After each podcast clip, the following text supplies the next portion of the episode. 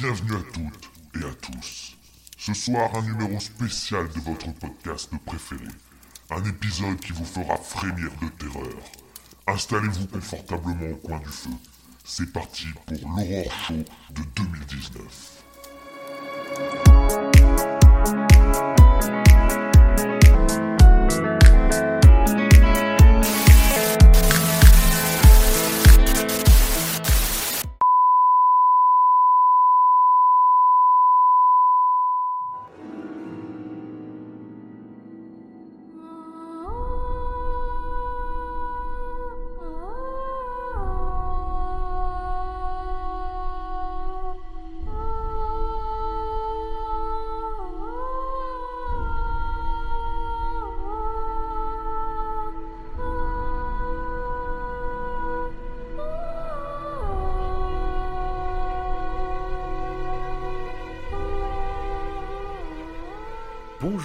Bonsoir, je suis Davin, il est Wivo.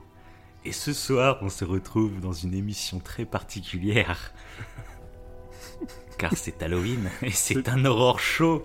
Bonjour, monsieur Wiwo. Bonjour, bonsoir. c'est magnifique. Donc là, par contre, on rigole pas. hein. Ah non, C'est pas une du tout. émission très sérieuse. Oui, là, ça va être. euh, Donc on va essayer, bah, comme c'est Halloween, euh, on va essayer de se faire un peu flipper. En plus, bah, notre podcast c'est quand même au coin du feu. Généralement, on raconte plus nos passions, etc. Mais là, ce soir, on s'installe tranquillement au coin du feu et on va essayer de bien flipper. on vous a préparé pas mal d'histoires, euh, des très courtes et des un peu plus longues. On va essayer d'agrémenter le tout avec des petits bruitages, des petites musiques d'ambiance. Et voilà, mettez-vous euh, tout seul, éteignez la lumière, écoutez-nous dans le noir. et complet, dans le noir C'est complet. parti quoi. Ah. Et donc on va commencer quand même habitu- comme habi- d'habitude avec nos trois points, mais cette fois-ci c'est c'est un peu particulier. On va vous raconter chacun trois événements, on va dire un peu mystérieux, un peu paranormal qui, qui nous, nous est arrivé. Et je te laisse commencer. Merci, Davin. C'était parfaitement. Une parfaite intro, hein, on, peut, on peut applaudir. Ouais, je sais. Donc, alors, en première expérience paranormale, je vais citer un truc qui m'est arrivé quand j'étais préadolescent. Enfin, je crois que j'avais 12, euh, 12-13 ans. Ça fait pas forcément flipper, mais c'était assez surprenant sur le coup. En fait, c'était, Mhm. euh, je suis rentré, euh, je sais plus, on avait j'avais passé une soirée en fait avec mes parents euh, chez des amis à eux, je crois, il me semble. Bon, ça n'a pas d'importance. Et on rentrait en fait le soir à la maison. Et euh, dans le ciel, en fait, il y avait comme trois gros points lumineux. Le ciel était couvert, il était nuageux si tu veux. Et tu avais comme Ouais. trois gros points lumineux qui tournaient en rotation en fait. Et, euh, Ouais. et cette rotation en fait se déplaçait dans le ciel. euh, et c'était assez hallucinant quoi. On aurait dit euh, vraiment un ovni. Et ce moment, il, m'a marqué parce que mes parents, même mes parents en fait, ils étaient un peu subjugués, ils regardaient. Ils sont buggés. Ouais, ils ont bugué. Donc moi derrière, j'étais là, des extraterrestres. Trop contente, c'est. D'ailleurs, je me demande même. Et c'était Ouais. où alors? C'était sur- vers où? C'était sur l'île de Ré, ça. Et je crois que c'était à Sainte-Marie de Ré. Mais en fait, euh, bah, la, la chute est, est dérisoire. En fait, c'était Ah, simplement. C'était des spots. ouais, c'était des spots de boîte de nuit. Ah, la boîte de nuit. c'est ça. Et, euh, et ça m'a trop déçu, en fait, mais- quand j'ai appris ça. Euh, Quand mes parents m'ont- m'ont ont dit, ah ouais, en fait, c'est des spots. Moi, j'étais déçu derrière. Ah non, c'est dommage, quoi. Ils t'ont peut-être dit ça pour que t'arrêtes de flipper. Ah ouais? Oh. Mais du coup, je pense que c'est à cause de ça après que je me suis intéressé aux ovnis, euh, mais au taquet quoi. J'ai regardé plein de, de vidéos d'ovnis, euh, des conneries là sur YouTube. euh. Moi, je pense que ça a été par rapport à ça. Bon, enfin voilà, il y a eu cette pe- petite première expérience qui m'est restée euh, bien marquée. Après, il y, a eu un, il y a eu un deuxième truc. C'était, euh, j'ai dormi en fait chez mes grands-parents et euh, il y avait un étage en fait dans leur maison. Et le soir, en fait, je crois que quand j'allais me coucher, j'y allais, je montais à l'étage tout seul en fait. Mais j'étais jeune, hein, je sais pas, je devais, avoir- je devais avoir une dizaine d'années, un truc comme ça. Et, mais ça me faisait flipper parce que quand je montais à l'étage, il y avait euh, un endroit en fait euh, au fond du couloir. Il y avait une, pas une porte, mais tu sais les, euh, les, un genre de rideau mais euh, solide là. Je sais plus comment on appelle ça. C'est des comme plein de petites barres et tu passes dedans là, ça fait un petit peu du bruit là. Ouais, ouais, ouais. Tu vois Oui, oui, je vois. Ouais, voilà. Et euh, cette pièce, rien que d'y penser là-dedans, rien d'en parler, j'ai des frissons dans le dos. C'est c'est resté marqué. En fait, c'était cette pièce était tout le temps dans le noir complet, et je devais passer à côté pour rejoindre ma chambre. Et euh, je sais pas, ça me faisait euh, ultra flippé. Et à une nuit particulière, alors rien à voir avec cette porte, mais je pense que ça a joué dans mon imaginaire. Euh, J'étais couché dans le lit, euh, donc dans ma chambre à l'étage, et j'ai senti comme des, euh, des, des mains en fait me toucher le, sur le lit, comme des trucs qui me touchaient en fait. Et euh, Ouais. ah ouais, c'était super flippant. Et j'étais comme, j'étais Et sous la couette. J'étais une dizaine d'années, une dizaine d'années, et j'ai senti des trucs me toucher. Mais partout, partout, comme s'il y avait plein de bras, plein de machins. Je sais pas, c'était trop bizarre. Et j'en ai des frissons là, j'en ai des frissons. et euh, bah, j'ai jamais su ce que c'était, de toute façon c'était dans ma tête. Euh, hum, Mais je pense que c'était lié à cette porte euh, bizarre là, j'ai dû m'imaginer tout un truc et, et je sais pas, c'était un truc. t'as jamais rien, rien revécu après Non, non, non. de bizarre. Non, non, après, bah, après cette nuit-là, euh, euh, ouais, j'ai même aucun souvenir. en fait, je suis mort. Tu parles un fantôme Non, c'était, c'était, ouais, c'était très étrange. Mais vraiment, j'avais la- vraiment la sensation que quelque chose me touchait. C'était pas, c'était très bizarre. Mais bon, euh, des fois, c'est entre rêve et réalité, on sait pas trop. Puis là, en plus, je te parle d'un vieux souvenir. Au fur et à mesure Oui, du temps, tu le modifies et tout, donc euh, bon. donc il y a ça. Et il y a un troisième truc. Bon là, c'est plus marrant. Euh, mais j'en garde d'autres pour un autre podcast, podcast Halloween. hein. et euh, il y en a un autre, c'est plus marrant. J'ai dormi chez euh, une, euh, une amie en fait euh, d'enfance. euh, pareil, j'avais une dizaine d'années. C'était quand j'étais sur l'île de Ré en plus. J'ai dormi chez elle et je crois qu'il me, semble. En fait, elle, bah, elle a dormi dans sa chambre et moi j'ai dormi dans une autre chambre à, côté. Je passe tous les détails, on s'en fout. J'ai dormi sur une autre chambre, à- sur une autre chambre à côté et, euh, et je crois que c'était la chambre de sa petite sœur. Oui, j'en suis sûr. Et il y avait plein, plein de poupées, plein de poupées. Ah. Mais un truc de malade. Et elles étaient toutes là en plus. J'ai l'impression qu'elles me regardaient toutes. Toutes. Tout- tout- toutes les poupées avaient les yeux fixés sur moi. Et j'ai pas, j'ai pas pu dormir. Je pouvais pas dormir. C'était impossible. Tu Je transpirais les gouttes de la mort et tout. J'avais l'impression que si je m'endormais, elles allaient se réveiller. Elles, étaient, elles allaient être au pied de mon lit. Et euh, bah, en fin de compte, euh, c'est un peu humiliant. Bah, du coup, euh, pas- je suis sorti dehors. Et j'ai demandé à la mère euh, de mon ami si je pouvais pas dormir dans une autre chambre. je, je pouvais pas en fait. Je pouvais pas dormir. euh. Enfin voilà, quoi, c'est plus humoristique, mais euh, une, une genre de phobie des poupées. Je sais pas euh, pourquoi, mais c'était des Ah poupées oui. en porcelaine en plus. Tu sais, c'est des poupées. Vraiment. T'aimes pas trop le film Annabelle du coup? Euh, pas. Bon, ça, si, ça Non, va. t'a pas choqué à ce Non, point? non, ça va. Ça va. Enfin, je prendrais pas une poupée comme ça chez moi, ça c'est clair. c'est clair. Enfin voilà, Ok. trois petites anecdotes. Bon, bah, on va passer donc à mes trois Oui. petites anecdotes. Donc moi la première, donc c'était à l'époque où j'étais chez mes parents. Ouais. Euh, je regardais souvent sur mon ordi portable plein de films le soir avant d'aller me coucher. Mhm. Et, euh, et ce jour-là, bah, j'avais mis des. Je sais pas, il devait y avoir 3 ou 4 DVD qui étaient posés sur ma télé. Tu sais, c'est les télés de, de quand on était plus jeune. Tu sais, c'était pas les écrans plats de maintenant. Oui, les cathodiques. télés où, tu sais, ouais, Ouais. voilà, t'avais de quoi placer des trucs dessus, il avait pas de souci. Et euh, je sais pas, ça faisait, je sais pas, 2 ou 3 heures que je matais un film euh, tranquille. Ouais. Et euh, j'avais mon casque sur les oreilles. Et d'un coup, mais ouais, je dis, ça fait au moins, ouais, ça faisait au moins 2-3 heures que, que je bougeais pas, que j'étais dans mon lit, quoi. Il y avait rien dans la pièce, voilà. Ouais. Et d'un coup, mais en fait, j'entends un espèce de bruit, quelque chose qui tombe, quoi. Et donc direct, j'enlève le casque, j'allume la lumière, et là, bah, je vois que c'est les DVD qui étaient sur ma télé, bah, qui étaient au milieu de ma pièce, quoi. Et je sais pas, j'ai pas bougé ni rien. Euh, les DVD, euh, s'ils étaient presque en train de tomber, euh, pourquoi ça a mis 2-3 heures avant de tomber Ouais.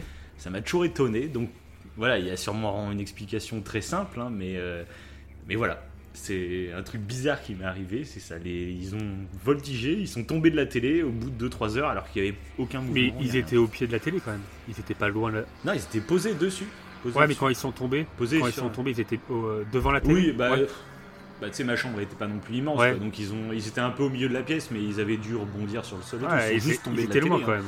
Ouais, mais c'est bizarre. Quoi. Non, non, non, ils Non ont pas été projetés, je pense pas, mais, mais, euh, c'est juste bizarre le fait qu'ils soient tombés, tu vois. Rien que tomber, euh, parce que vraiment, je faisais, je faisais rien, il y avait personne d'autre dans la pièce. Ouais, ça t'a voilà. marqué quoi. Petit truc, voilà. Et dans la même période, donc c'est ma deuxième anecdote, dans la même période, euh, alors là c'est un truc vraiment, c'est sûrement une interprétation dans ma tête, hein, parce que je faisais pas attention ou quoi. Ouais. Mais euh, voilà, bah, j'étais encore chez mes parents et il y avait ma petite sœur qui a une chambre en fait juste en face de la mienne. Et, euh, et euh, bah, nos parents, enfin mes parents euh, nous appellent pour manger. Et je sors de ma chambre et puis j'entends ma soeur dans sa chambre en train de parler, que genre elle est au téléphone ou je sais pas quoi. Puis moi, moi j'arrive dans la cuisine, je commence à bouffer avec mes parents, et puis au bout de deux minutes, je dis mais pourquoi elle est pas là, ma soeur, c'est pourquoi elle est, elle est toujours pas là? Ouais.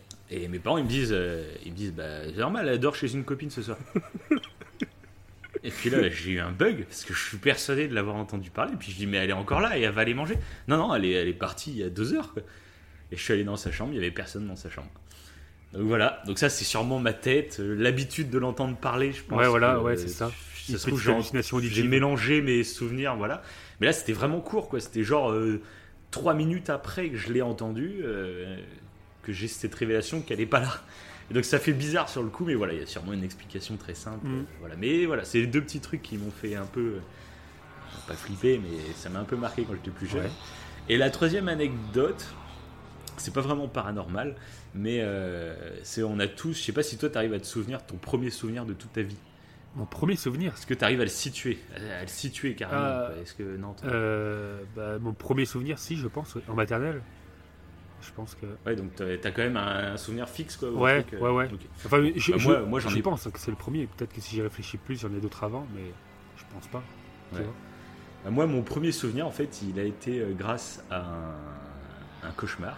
Ouais. Euh, parce qu'en fait, euh, à partir de mes 3 ans, euh, en fait, mes trois premières années, je vivais dans un appartement avec mes parents. Mhm. Et, et à partir de mes 3 ans, bah, on a déménagé. On était vivre dans une maison euh, plus loin. Quoi. Et euh, j'ai aucun souvenir quasiment, à part les photos, etc. Mais c'est les photos, donc voilà. Mais j'ai aucun vrai souvenir de cette période, sauf un. Un cauchemar que j'ai fait. Et qui est assez intéressant finalement, parce que c'est un cauchemar qui m'a permis de mémoriser tout l'appartement que j'avais avec mes parents. Alors que euh, j'ai aucun autre souvenir. Ok. Et en gros, ce, euh, bah, ce cauchemar, euh, j'étais en train de faire les courses avec ma grand-mère pour acheter un bouquet de fleurs à ma mère euh, pour la fête des mères. Ouais. Et je me vois dans le magasin, dans, dans le caddie, comme j'étais gamin, tu vois, euh, voilà. Et d'un coup, ça coupe. Et là, mes parents euh, viennent me réveiller, en fait, dans ma chambre. Ils me sortent de mon lit, ils me portent, et on arrive, on traverse le couloir, on arrive dans la salle à manger. Et là, il y a une dame que je ne connais pas, qui est en train de pleurer sur la table de la salle à manger Ouais. et en train d'arracher les pétales du bouquet de roses. Et, voilà, elle pleure en arrachant les pétales. Et moi, je comprends pas ce qui se passe. Je suis tout petit. Et du coup, bah, je me rappelle que mon père euh, décide de la foutre sur le balcon. Et après, bah, il retourne me coucher. Après, c'est très flou, voilà. Et pendant des années et des années, bah, j'ai, je me rendais pas compte que c'était un cauchemar. Euh, pour moi, c'était vrai. Euh, et des années après, j'ai demandé à mes parents, mais au fait, c'était qui cette femme qui était venue chez nous? Mes parents ils font, mais il n'y a jamais eu de femme. vous êtes sûr? Et c'est voilà, donc c'était un cauchemar. Mais du coup, bah, grâce à ce cauchemar qui est quand même très bizarre, Ouais, c'est flippant. euh, bah, c'est un souvenir que c'est un souvenir que j'ai eu avant mes 3 ans. Donc c'est quand même balèze, tu vois. Ouais. Et je m'en souviens encore maintenant, tu vois. C'est Ouais, peut-être pas le- détail de la. Parce que tu. Non, je me rappelle pas du détail du visage de la femme. Ouais, mais tu me l'avais la- déjà la raconté. Et euh, des Oui, détails et bah tout. oui. Et... Mais sinon, grâce à, Ouais. grâce à ce souvenir, bah, je me rappelle euh, euh, de l'appartement de mes parents quand j'avais moins de 3 ans. Quoi. Je me rappelle des pièces, je me rappelle la salle à manger, et grâce à ce souvenir. Ouais, t'as fait un cauchemar Donc, qui a mélangé quand même euh, bah, des lieux parfaitement euh, bien retranscrits, quoi. C'était un, c'est Ouais, ça, qui, est- qui est- encore plus étrange, quoi. Quand tu y repenses. euh. Ouais, ouais, ouais, c'est ça. Et puis pendant longtemps, en plus, j'étais persuadé que c'était vrai, que c'était Ah, pas tu un m'étonnes. cauchemar. Quoi. Tu m'étonnes. Alors bon, ça paraît un peu logique. Quoi. En pleine nuit, tes parents, en plus, ils viennent me réveiller. Viens voir la femme qui pleure dans le salle, salle à manger. Il n'y a aucun sens. quoi. Puis après, bon, bah, fous-la sur le balcon et puis on, retourne se- on se tourne se coucher. Le truc trop flippant, Ça tu aucun peux pas dormir. C'est sûr qu'il y a une femme baisée Une femme sur qui balcon. pleure sur le balcon. Ça n'a aucun sens. Hein, c'est, voilà. Donc voilà, c'était nos trois anecdotes. Donc c'est vraiment des trucs euh, personnels. Tu vois. Mhm. Donc c'est pas forcément les trucs les plus flippants du monde. Mais bon, c'est une petite mise en bouche. C'était Ah pour ouais, qu'on c'est se beau, mette un peu euh, beau. dans l'ambiance. Et on va commencer maintenant. Non, non, non. Parler un peu Allez. euh, sérieusement. Non. Ah non, le mec il va refaire sa blague. Non, bah j'arrête le podcast. Ah non, je l'ai même, je l'ai même pas dit. Je l'ai même pas dit. Là, tu m'as sorti les mots de la bouche. On va passer sur un concept que j'adore. Euh, c'est réussir à faire peur à quelqu'un Mhm. avec une histoire de moins de 30 secondes. Ça, c'est un- c'est une petite mise en bouche. Toi, c'est l'apéro. Là, on a raconté une histoire personnelle. Allez. Là, on va faire, on va tester un peu ce petit concept. Donc, je t'ai préparé trois petites histoires euh, qui durent moins de 30 secondes, mais il faut que réussir à, à faire peur aux gens en moins de 30 secondes. Je trouve ça super intéressant comme exercice un peu euh, d'écriture. Donc, c'est pas du tout des, des histoires que j'ai écrites. hein. C'est des histoires très connues, mais dans l'avenir, bah, on compte faire euh, un épisode horror show comme celui-ci chaque année, tous les ans pour Halloween. Et euh, pourquoi pas l'année prochaine essayer d'en écrire Ça pourrait être sympa de tester euh, cet exercice. quoi. Ouais, ce qui paraît dur d'ailleurs. C'est vrai que c'est. Ça pas, 30 c'est, pas évident, ouais. c'est pas évident. Donc là, bon, je vais vous raconter trois petites histoires de moins de 30 secondes et on, vous nous direz en commentaire si, si j'ai réussi un peu à vous faire peur. Après, c'est des histoires très connues, donc vous en avez sûrement entendu parler de au moins une ou deux. Mais bon, je vous les raconte quand même. Donc la première, sûrement la plus connue de toutes. Donc c'est un papa qui, qui entend son fils pleurer. Donc il monte dans la chambre et euh, il y a son fils qui est dans le lit et qui pleure, qui pleure, qui dit Papa, il y a quelqu'un sous mon lit.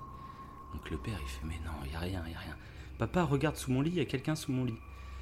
Donc le père il soulève la couverture, il regarde sous le lit et là il voit son fils. Et son fils lui dit Papa, il y a quelqu'un sur mon lit. Ouais, tu m'avais déjà raconté, mais c'est vrai que c'est flippant quoi. Je m'attendais pas à- à- Cette histoire. au dédoublement. Mais en plus, cette histoire, elle a, elle a été reprise dans un concours de court métrage. Il y a des gens qui l'ont fait en court métrage. Cette histoire, c'est une histoire très connue, hein, mais très efficace. C'est pour ça qu'elle est connue. Et très efficace, elle a été refaite en court métrage. J'essaie de trouver ça sur YouTube, ça se trouve. Et euh, donc voilà. c'est pas mal. Donc, C'était la première petite histoire. Deuxième petite histoire. Donc c'est un randonneur qui se balade en montagne et la nuit commence à tomber et il arrive à un refuge. Il se dit bon bah je vais passer la nuit là-dedans. Il ouvre la porte du, refuge et il se retrouve dans une pièce avec plein de tableaux autour de lui. Mais bon, il fait chaud, voilà. Il s'allonge dans le lit, puis il regarde les tableaux, et puis c'est plein de portraits de, de gens. T'as l'impression qu'il te fixe un peu comme la Joconde. Enfin bon, il est un peu, euh, c'est un peu angoissant, mais bon, il s'endort. Et le lendemain matin, il est réveillé par les lumières du soleil. Et en ouvrant les yeux, il se rend compte qu'en fait, il n'y avait aucun tableau dans, la- dans le refuge, mais que des fenêtres. Voilà. Oh, ça doit être horrible, sincèrement. Ça, C'est pour ça que, que je dors pas dans les refuges. Je, dors bien, je préfère dormir Ça. dehors. Comme ça, il n'y a pas de fenêtre, il n'y a rien. Ah ouais. Et celle-là, je l'aime bien parce qu'elle a un peu un effet qui se coule. En fait, tu- la comprends pas dans la seconde, et tu sais, c'est après tu réfléchis, tu fais oh putain. Mm. Et ça, j'aime bien ce genre d'histoire où, euh, où t'as un petit temps de réflexion avant de comprendre pourquoi c'est flippant. Mais elle, elle est belle, Ça, celle-ci, elle est belle. hein. J'aime beaucoup aussi. Ouais, ouais, celle-ci, ouais, elle, est, elle est pas mal. Et, euh, et donc celle-ci, ouais, d'ailleurs, je vais le préciser, c'est une histoire que j'avais entendue euh, dans la nuit originale. C'était Patrick Beau, le, celui qui fait la chaîne Axolot, qui l'avait, qui l'avait cité justement. Rends à César. euh, à César. C'est beau. Et donc la troisième petite histoire, alors celle-ci, pareil, je sais plus du tout par contre où c'est que je l'ai entendue, mais elle est assez connue aussi, il me semble. Mais bon, je vous la raconte quand même. Donc c'est une femme qui est célibataire, qui vit avec son chien, et, euh, et chaque nuit, en fait, son chien vient dormir au pied de son lit, en fait. Et donc, euh, bah, elle dort tranquillement, puis en pleine nuit, elle entend du bruit. Puis elle se lève, qu'est-ce que c'est elle regarde autour d'elle, non, il n'y a rien. Bon. Elle retourne se coucher, puis comme chaque soir, en fait, elle tend sa main à son chien pour voir s'il va bien. Son chien lui lèche la main, c'est bon, tout va bien. Bon. Elle s'endort. Le lendemain matin, elle se réveille. Son chien n'est pas dans la chambre. Elle va dans la salle de bain et elle trouve son chien pendu par la queue et mort. Et avec son sang sur, sur le miroir de la salle de bain, il y a marqué Il n'y a pas que les chiens qui savent lécher.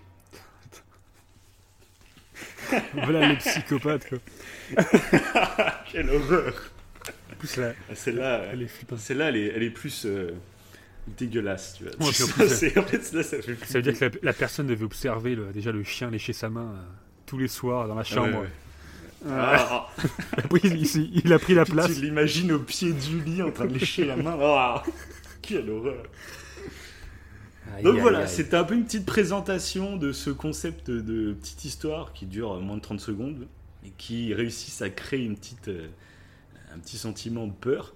Et je trouve ça super intéressant. Donc voilà, on verra pour l'année prochaine si on essaie, si vous Ouais, nous en citez, s'il y en a d'autres qui existent, ça pourrait être vachement intéressant.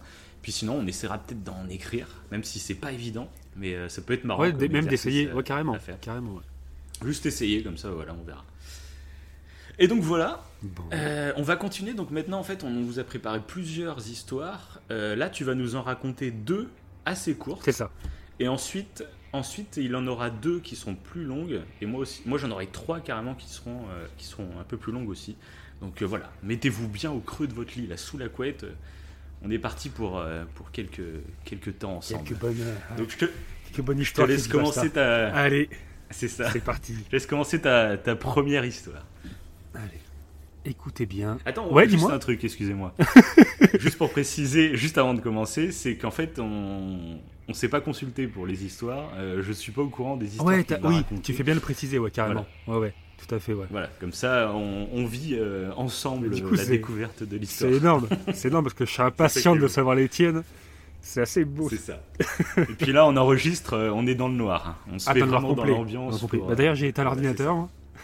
J'enregistre Moi, j'ai juste un, feu- j'enregistre Un pas depuis feu. le début. un feu de cheminée sur euh, Netflix en face de moi, mais c'est tout ce c'est que j'ai. énorme. Faudrait que je le fasse aussi. bon, Donc allez, c'est parti. à toi de commencer. pour la première petite histoire. Donc, cette histoire se passe une soirée d'Halloween. Mais c'est loin d'être une farce. Deux sœurs, dans une belle résidence, seules pour le week-end, entendent à la radio qu'un psychopathe dangereux et de surcroît Kujat s'est échappé d'un asile psychiatrique. Et que les habitants de la ville doivent veiller à bien s'enfermer et ne laisser personne entrer chez eux. Du coup, les deux filles ferment bien tout, angoissées, et montent à l'étage dans leur chambre, leurs parents ne rentrant que le lendemain soir. Plus tard dans la nuit, elles entendent un drôle de bruit qui se répète plusieurs fois. Clac, clac, pfff, clac. Mais tout est bel et bien fermé à clé. Alors elles se disent que c'est sûrement le chien. Cela fait juste des bruits étranges, elles se posent pas plus de questions que cela, mais s'inquiètent quand même un peu. Donc du coup, les sœurs terrifiées, l'imagination jouant un peu des tours, par peur et peut-être aussi pour jouer, sûrement une façon de se rassurer, la plus grande des sœurs décide de se cacher sous les draps, tandis que la plus petite, encore plus prudente, se cache alors sous le lit. Et le bruit continue. Pff, clac, pff, clac, pff, clac. Cela semble venir de l'escalier, donc monter à l'étage. Plus personne n'ose bouger. La porte de la chambre est aussi fermée de toute manière. Mais plus aucun son se fait entendre.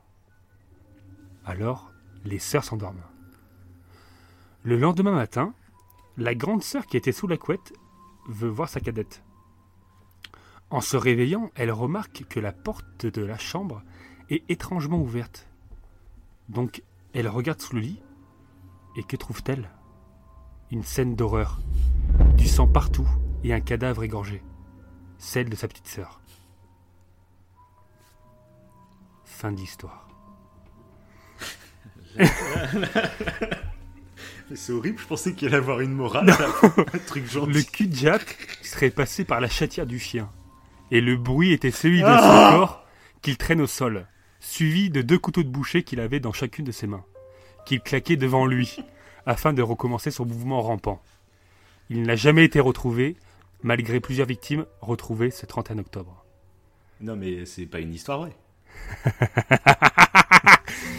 non, c'est pas une histoire vraie. Ah, tu m'as fait flipper là. Parce que là, je passais en mode on arrête le podcast. hein. C'est mort. Non, non, c'est Le cul de Jade qui. les trucs de foot. Non, j'ai- j'ai- j'aimais bien ce- cette histoire, c'est pour ça que j'ai voulu la raconter. Je trouve que on Mhm. s'y attend pas du tout. Bon, c'est euh, assez gore quand même, assez glauque. Mais le côté, euh, t'entends, euh, tu sais pas ce que c'est, le truc qui rampe, qui fait pff, clac, pff, clac. Je sais pas, j'ai bien aimé. Donc voilà. Eh bah écoute, heureusement que c'est pas vrai, hein, ça me rassure. Allez, on va passer à la Allez, deuxième, petite, histoire. Allez, c'est parti. Donc, c'est un soir, au cours des années 2000, dans un lotissement en Amérique. Une jeune adolescente fait la babysitter pour une famille riche ayant des enfants en bas âge. Le genre de personne aisée dont la maison est inutilement grande et fastueuse pour un couple et deux enfants, avec un nombre de pièces frisant le ridicule. Avant de partir au restaurant, le père dit à la babysitter qu'une fois les enfants endormis, elle pourra aller regarder la télé dans une pièce à l'étage, faisant office de salon. Il lui recommande sûrement cette pièce en particulier pour ne pas qu'elle traîne partout dans la maison. Peut-être un peu inquiet le, le mec. Bref. Peu de temps après, les enfants sont au lit et la babysitter se rend dans la pièce, dans la fameuse pièce, pour s'installer devant la télé. Du moins, elle tente de regarder la télé. Car il y a une poupée, une grande poupée, grandeur nature, de clown, Arrêtez avec ces poupées, s'il vous plaît. qui est dans un coin de la pièce. Et ça la dérange fortement. Elle tente de l'ignorer aussi longtemps que possible, mais la poupée commence à la mettre si mal à l'aise qu'elle ne peut plus supporter cela. Le regard de cette poupée semble l'observer, ce qui n'est franchement pas agréable, avec un grand sourire presque déformant le visage. Elle sort donc de la pièce, prend son portable pour appeler le père de famille et lui dit clairement Tout va bien, les enfants sont au lit, mais est-ce que je pourrais regarder la, la télévision dans une autre pièce? La grande poupée de clown euh, me trouble vraiment. Après un court silence, le père répond d'un ton très sérieux Prenez les enfants, allez chez les voisins et appelez le 911. Elle l'interroge Pourquoi? Allez simplement chez les voisins et faites le 911, ensuite rappelez-moi. Elle réveille les enfants, les emmène dans la maison voisine et appelle la police. Lorsque celle-ci est en route, la babysitter rappelle le père et lui demande C'est bon, nous sommes chez le voisin. Alors, ex- expliquez-moi, euh, qu'est-ce qu'il se passe? Le père répond Nous n'avons pas de poupée de clown à la maison. Ensuite, il explique que les enfants, bizarrement, se plaignaient d'un clown qui les observait pendant qu'ils dormaient. Sa femme et lui-même avaient ignoré Quelle cela, leur assurant qu'il s'agissait d'un cauchemar. Lorsque la police arrive dans la maison, il n'y aura rien. Enfin si, simplement une carte de joker dans le salon et la chambre des enfants. C'est la troisième fois que la police est appelée pour ce genre d'affaires, toujours en période d'Halloween. Fin de l'histoire. Quelle horreur. Et celle-là, je crois que je l'avais entendue. Et euh, mais c'était une histoire justement euh, courte, en moins de 30 secondes. Ah, ah d'accord. Ah oui, sûrement qu'il existe une version euh, plus rapide, ouais. Euh, Plus rapide, ouais, euh, beaucoup plus condensée, euh, dans le même délire, avec cette histoire de euh, prenez les enfants, sortez, on n'a pas de clown à la maison, un truc comme ça, c'est beaucoup plus Ah rapide oui, mais directement. oui, oui, il me semble. De toute façon, moi, je l'avais déjà entendu et pareil, on va rendre ce qui est. cette, cette histoire, je l'avais entendue via le podcast Le Bureau des Mystères. Et donc, j'ai pas pris exactement leur histoire. En fait, je l'ai retrouvé en, en cherchant des creepypasta euh, de clowns sur Mhm. Internet. Et après, je l'ai, modifié un peu à ma sauce. euh, mais à la base, euh, ça vient de, du Bureau des Mystères. Et la première histoire, la première petite histoire, il me semble que je Mhm. l'ai entendue aussi chez eux. J'en suis pas sûr, mais il me semble que oui. Euh, voilà. Ces deux histoires, je les connaissais déjà, mais j'aimais bien le, la, la chute un la peu. première, ouais, je connaissais pas, mais la, ouais, la seconde est. Enfin, elle est, elle est culte, c'est excellent. Quoi. Ça- bon, ça met bien dans l'ambiance, là, je peux te dire. Ah, c'est beau. c'est parfait. Avec un petit joker. euh. bon, bah, du coup, ça être à moi. Allez. Et donc là, on va commencer avec les histoires euh, Un peu plus longues. longues. Et par contre, là, je tiens à préciser pour ceux qui, qui préfèrent les histoires réelles, euh, moi, je vous ai préparé trois histoires réelles qui sont vraiment déroulées. Après, ça a la libre interprétation de chacun sur les événements qui se déroulent dans ces histoires. Mais c'est trois histoires vraies. Voilà. Oh, c'est beau. Vais commencer donc par la première, euh, que j'avais entendue aussi euh, par euh, Patrick Beau dans la nuit originale. D'accord. C'est une des histoires qui, qui m'a le plus terrifié. parce que ça se déroulait à peu près, au moment où je l'écoutais, c'était un peu la, au moment où j'ai eu mon premier appartement, où je me retrouvais tout seul dans mon appartement et j'étais tombé sur cette histoire qui m'avait vraiment glacé le sang. Donc voilà, je me devais de vous la raconter ce soir parce que c'est voilà, c'est important. Est-ce que vous êtes prêt, Monsieur Wivo Ah oui. je suis trop pressé. Eh bien, on commence. Donc c'est l'histoire d'un japonais dont on taira le prénom.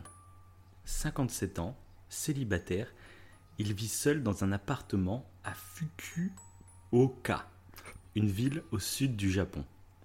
Chaque jour, même routine. Il quitte son appartement vers 8 heures pour se rendre au travail et ne revient chez lui que le soir, où il a l'habitude de se faire à manger avant de s'installer devant la télé. Puis il monte à l'étage dans sa chambre pour aller dormir. Une vie des plus banales, qui pourtant va être perturbée par un événement des plus troublants. En effet, depuis quelques semaines, il a l'impression que des objets changent de place tout seul dans son appartement, que de la nourriture disparaît sans qu'il ne se souvienne l'avoir mangée. Dans les premiers temps, il pensait simplement à des oublis de sa part, des erreurs d'inattention. Mais plus les jours passent, plus celui-ci commence à douter. Il pense premièrement à un rongeur, un rat, un chat errant, très courant dans sa région.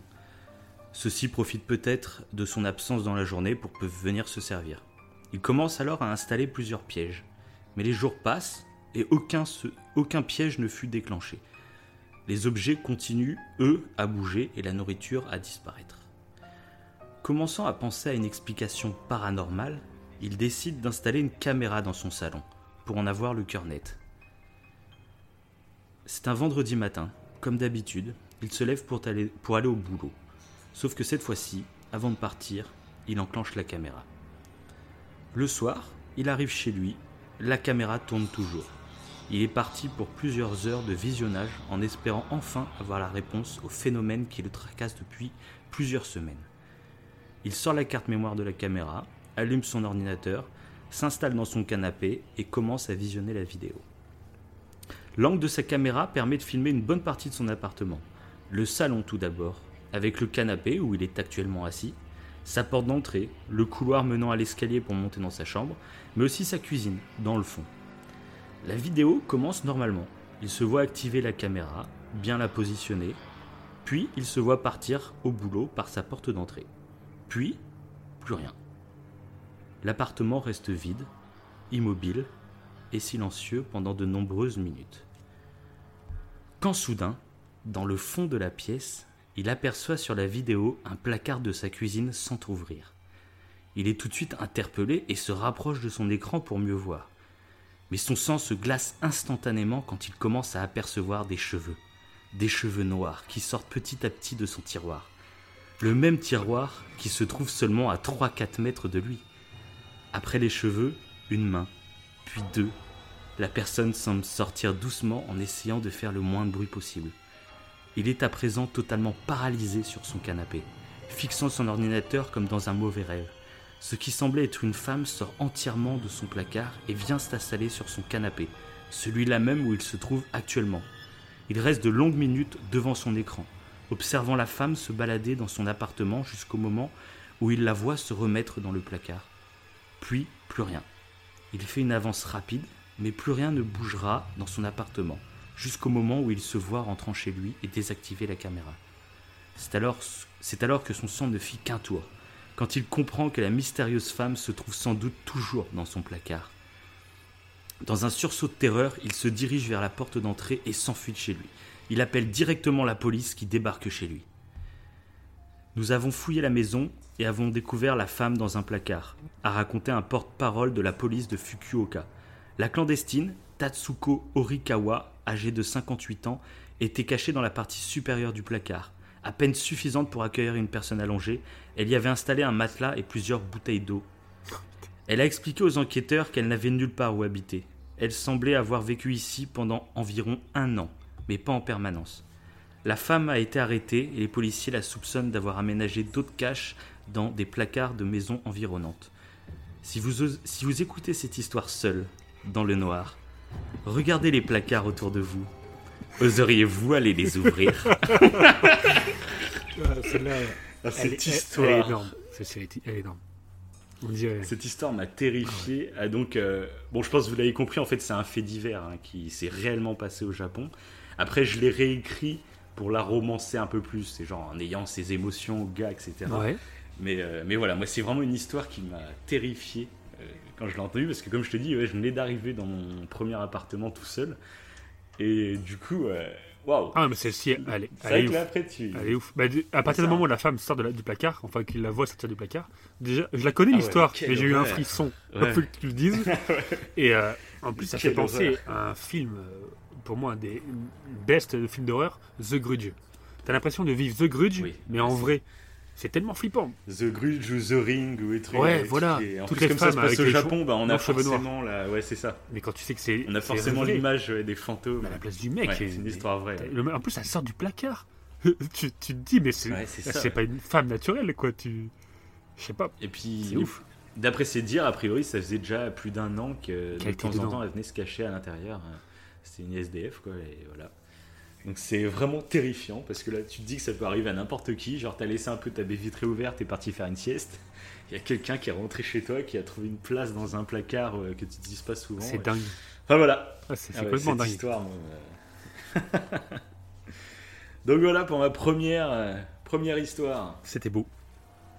C'était beau. Je savais que tu allais la raconter, celle-ci, je m'en doutais un petit peu.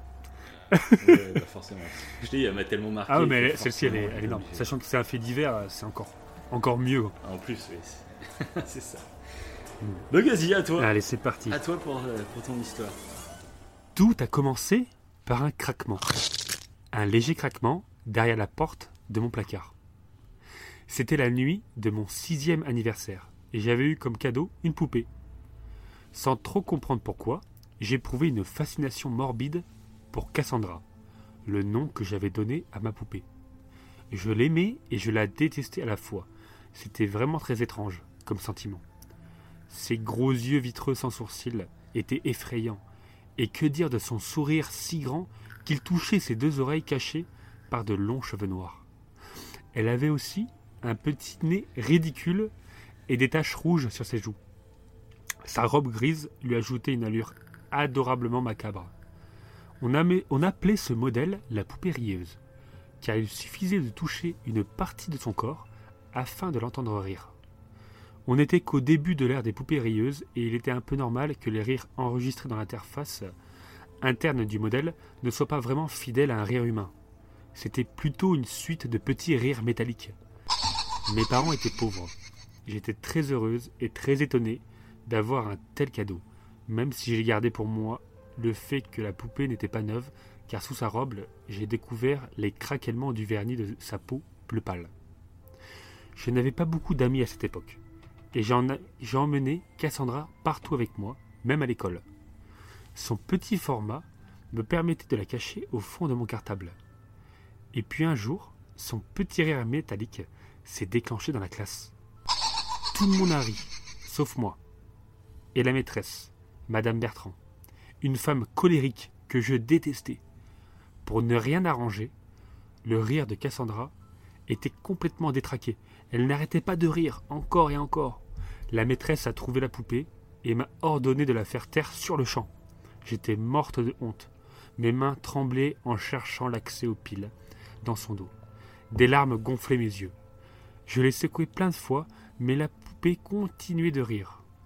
En colère, la maîtresse me l'a arrachée des mains et l'a jetée par terre. J'ai entendu un craquement sec, comme une branche morte écrasée par un pied. Pour finir, elle l'a ramassée et l'a brandie devant mon visage en criant trois fois Confisqué, confisqué, confisqué C'est à ce moment-là que j'ai vu la tête brisée de ma poupée. Ses yeux étaient comme crevés et une fracture séparait son front en deux. À la suite de cette histoire, mes parents ont été convoqués à l'école en fin d'après-midi. J'ai pris deux claques par mon père et une par ma mère. Cette dernière m'a promis de ne plus jamais m'acheter de poupée. J'ai eu vraiment beaucoup de mal à m'endormir puisque je n'avais plus Cassandra pour me protéger des méchants imaginaires qui vivaient dans mon placard. En pleine nuit, j'ai cru entendre son rire métallique. Je me suis réveillé en sursaut. Des chiens aboyaient furieusement au loin, mais sinon ma chambre était silencieuse. C'était sans doute un cauchemar, et alors que je tentais de me rendormir, j'ai entendu une voix agonisante au creux de mon oreille. Aide-moi, aide-moi. Puis il y a eu ce rire, un rire dément, métallique, si fort que j'ai fini par crier en me bouchant les oreilles. Mes parents étaient fâchés contre moi, et aucun des deux m'est venu et n'est venu me rassurer. Ce rire m'a semblé durer une éternité. Puis il s'est arrêté d'un coup, laissant la place aux aboiements des chiens. Assise sur mon lit, essoufflée, le cœur battant, je regardais la pénombre de ma chambre. Les volets filtraient la pâle lumière de la lune et tous mes meubles semblaient gris. J'ai entendu un léger craquement derrière la porte de mon placard. Puis un second, toujours aussi bref. Puis un troisième, espacé d'un petit rire métallique. Et d'autres, encore et encore. D'autres rires, d'autres craquements qui me faisaient sursauter. C'était affreux, j'avais l'impression qu'une mâchoire monstrueuse mâchait des os derrière la porte de mon placard. Puis quand j'ai cru que cette hallucination auditive était terminée, la poignée a cliqueté en tournant très doucement. La porte s'est ouverte par à coup. C'était si effrayant que mon cri est resté coincé dans ma gorge. J'ai sauté du lit et je me suis réfugié dessous. Je ne saurais dire combien de temps j'y suis resté. Je claquais des dents. Je regardais l'ouverture du placard qui n'était située qu'à deux mètres de mon lit. Un pied blanchâtre est apparu, un pied squelettique aussi grand que mon bras. Il enfoncé dans la moquette avant de sautiller autour du lit, puis vers le fond de la chambre, où j'aperçus la maigreur d'une jambe.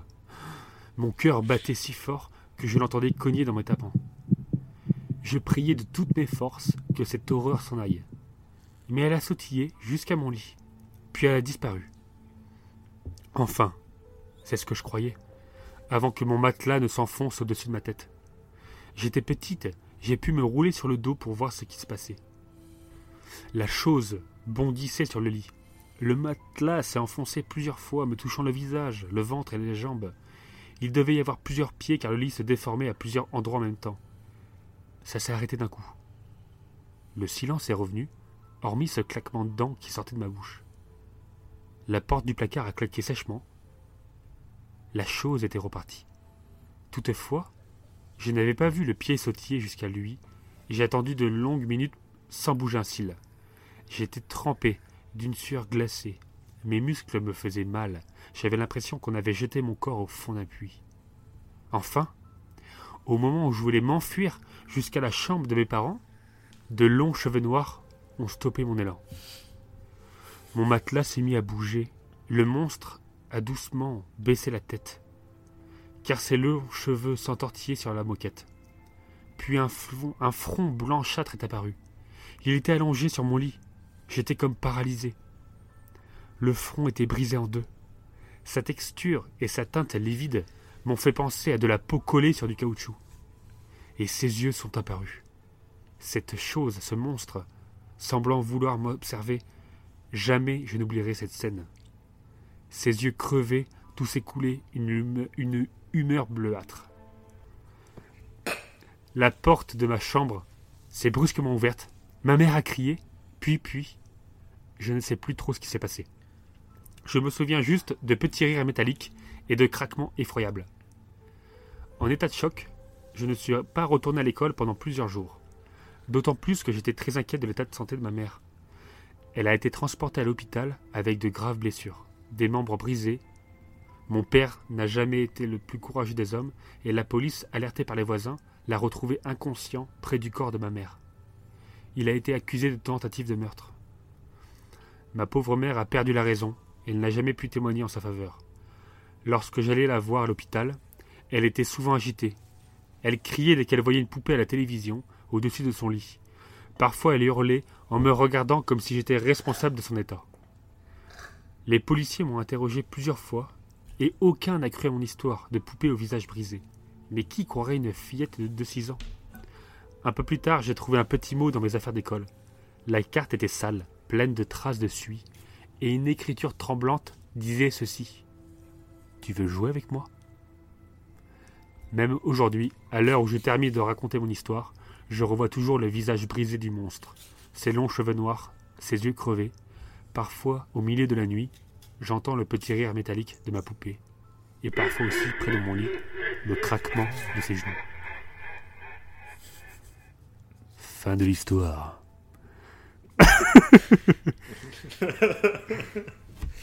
voilà, voilà. Bonjour. Voilà. Donc c'est une histoire vraie. Euh, hop. Donc je suis en, je suis en PLS sur mon canapé. Voilà. Ah. J'ai adoré cette histoire. je- Ça va, ouais, c'est bien prenant. C'est, on dirait un vrai polar, on dirait un vrai film. c'est ouf. Ah ouais, et puis euh, bah, celle-ci, je l'ai trouvée en, en cherchant des creepypasta, tout, tout simplement. Comme, j'ai, comme j'adore les poupées, comme tu l'as bien compris, je me suis dit, il faut Oui, que je trouve une, une creepypasta avec une poupée. Avec des poupées. Et celle-ci est pas mal, parce qu'on dirait qu'en fait, il y a, il y a un démon qui est enfermé dans la poupée. Et quand la poupée se fait briser par la maîtresse, en fait, on dirait que le démon sort et, et que ça part totalement en couille, quoi. C'est, c'est assez ça. flippant. Euh, quand je l'ai lu, j'ai eu des frissons, je me suis dit, celle-ci, il faut que je la raconte. C'est clair. Puis elle est assez originale parce que généralement, justement, quand on parle de poupée, Ouais. on pense directement à la poupée. euh, c'est la poupée, bah, comme tu as raconté Oui. le clown avant. C'est elle-même la poupée qui crée euh, ce malaise. Mhm. Et là, c'est une fois qu'elle est cassée, donc elle était vraiment un peu une protectrice, tu vois, finalement. Ouais, c'est ça. Ouais, c'est vrai que c'est, ouais, c'est pas mal. Et ça m'a rappelé Toy Story au début. Ah oui, c'est vrai. Avec la. Quand Woody il va, il va dans l'école dans le sac de. Oui, oui. Voilà. Et ben euh, d- cette, euh, cette histoire par rapport aux deux petites, euh, j'ai rien modifié. J'ai- D'accord. Je l'ai laissée telle quelle. Donc elle est super bien écrite, hein, elle est magnifiquement écrite. ouais, elle est très bien écrite. ouais. Donc, euh, donc voilà. Excusez-moi, je bois mon petit cocktail avant de passer à ma deuxième histoire. ça va être- Donc là encore, c'est une histoire euh, qui m'a vraiment terrifié. Et c'est une histoire donc réelle encore, c'est un fait divers. Ouais. Là, carrément, on, on a accès à, des, à une vidéo qui. Ah. qui comment dire qui, qui rajoute encore plus de, de mystère à cette histoire. Et moi, cette vidéo me terrifie.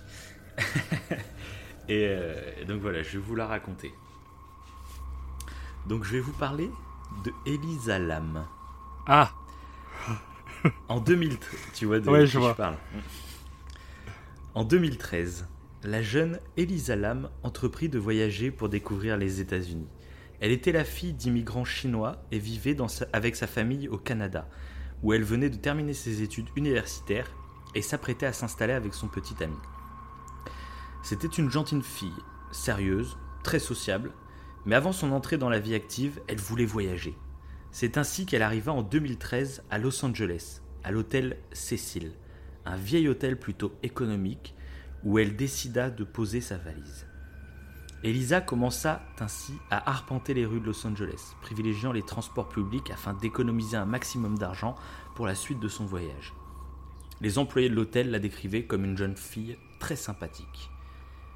Mais après quelques jours, Elisa cessa de communiquer avec ses parents elle avait soudainement disparu. Ses affaires personnelles étaient toujours dans sa chambre d'hôtel, mais aucune trace d'elle. Ses parents vinrent sur place pour la rechercher. Ils organisèrent même des conférences de presse, mais en vain.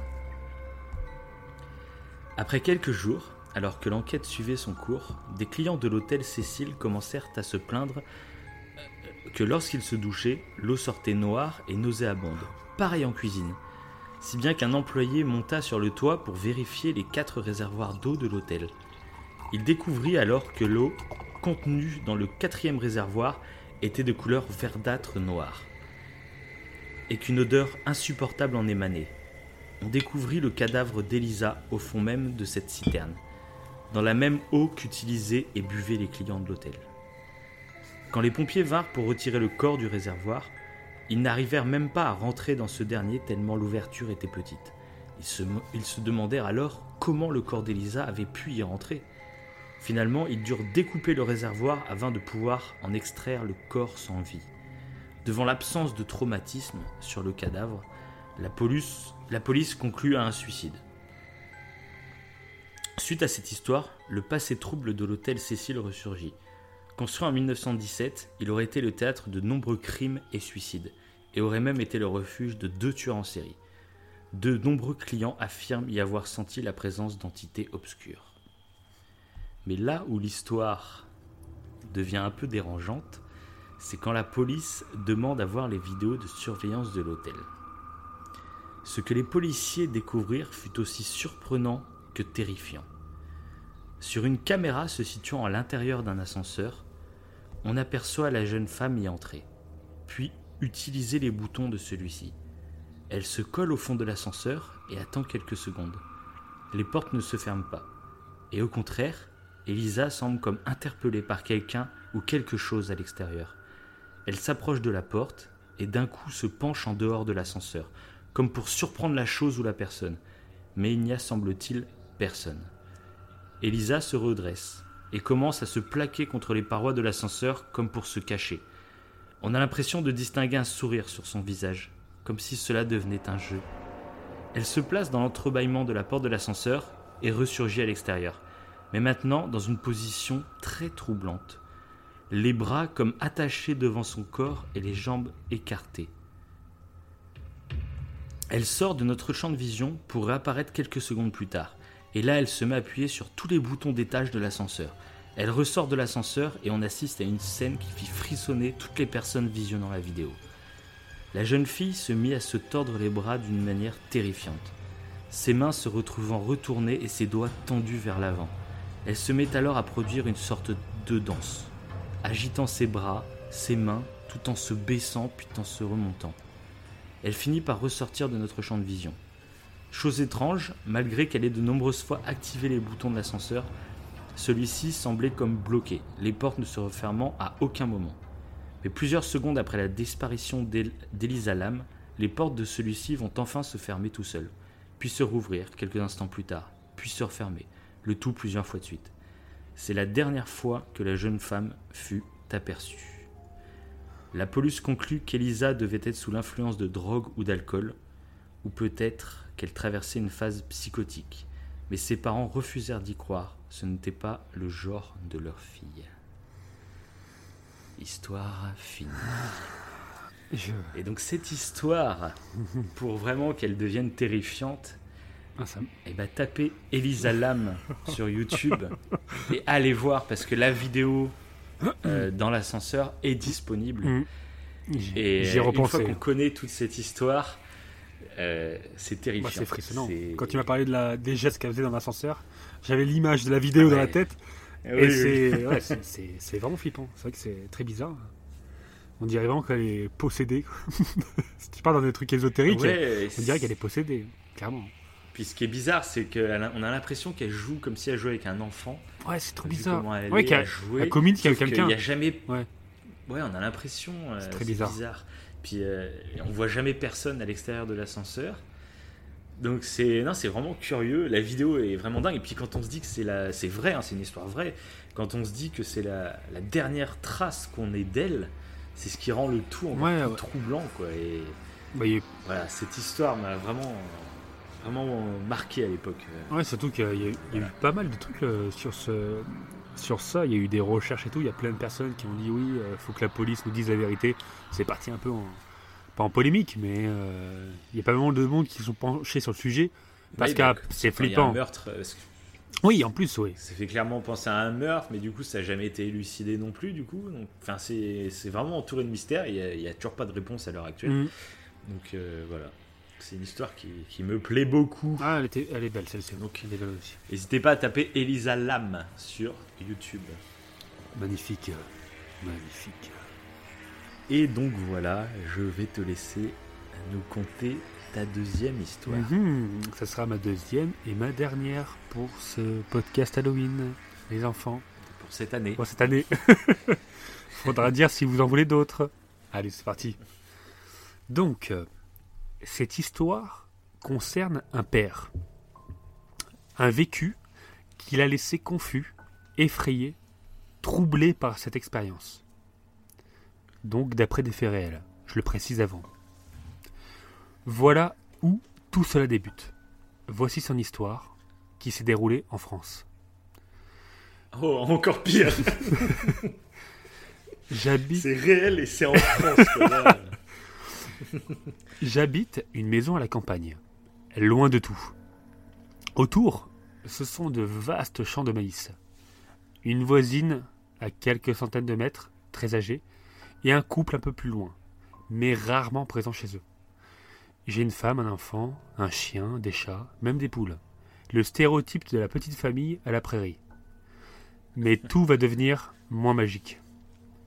Le jour où ma fille nous explique à moi et à sa mère, qu'elle parle à quelqu'un dans la nuit. Apparemment, le soir, dans sa chambre, quelqu'un, quelque chose, se manifeste. Je lui demande forcément des détails. Apparemment, c'est un gentil monsieur qui frappe à la cloison mais ne parle pas. Un frisson me parcourt le dos. C'est de même pour ma femme d'ailleurs. Et je réponds alors à ma fille qu'il faudrait lui demander s'il va bien et pourquoi il vient, sans forcément penser que cela est une entité, mais en songeant que son cerveau lui joue des tours entre rêve et réalité. J'ai déjà eu ce genre d'expérience où je pense voir une entité à mon réveil. C'est seulement psychologique. Paralysie du sommeil, cela se nomme. Bref, cela serait intéressant de creuser le sujet tout de même, de l'intervention de ce mystérieux homme. Connaître la signification de ce phénomène, sûrement lié à l'inconscient de ma fille. Plusieurs semaines s'écoulent après cette brève discussion. Cela aurait pu être anodin, sauf que non. Peut-être que c'est toujours resté présent, ma fille n'évoquant plus le sujet, car un jour, où j'étais tout seul à la maison, j'ai aperçu une silhouette à la fenêtre au fond du jardin. En observant davantage, c'était notre vieille voisine. Qu'est-ce qu'elle faisait? Plantée au milieu du jardin. Elle semblait fixer la, maison. J'avais la sensation euh, désagréable qu'elle me regardait. Puis d'un geste brutal, surprenant pour son âge, elle se tourne et commence à chercher autour du poulailler, qui était bien au fond du terrain, quelque chose. Je savais que ma voisine commençait à délirer légèrement. Elle cherche désespérément des traces du renard qui aurait potentiellement mangé certaines de nos poules. Encore et encore. Une forme d'Alzheimer, d'après son médecin. Ce moment curieux m'a rappelé un détail. Cette même voisine m'avait dit qu'un homme avait vécu ici auparavant, dans notre maison. Cela me glaça le sang, en repensant au dire de ma fille. Presque au même moment, elle m'appelle depuis sa chambre. Je m'apprête à y aller, mais. Je regarde en direction de la fenêtre et. BOM BOM La voisine, collée à la fenêtre, gesticulant les bras en l'air de façon quasiment désarticulée. Je décide de sortir pour la ramener chez elle, tout en appelant son fils, histoire de l'avertir du comportement de sa mère et de s'assurer qu'elle prenne bien ses médicaments. En retournant vers la maison, J'aperçois comme une silhouette dans ma maison. Une grande silhouette. Pile dans le salon. Immobile et sombre. Je commence à courir. Ma fille est dedans. Alors je cours, ouvre la porte d'entrée.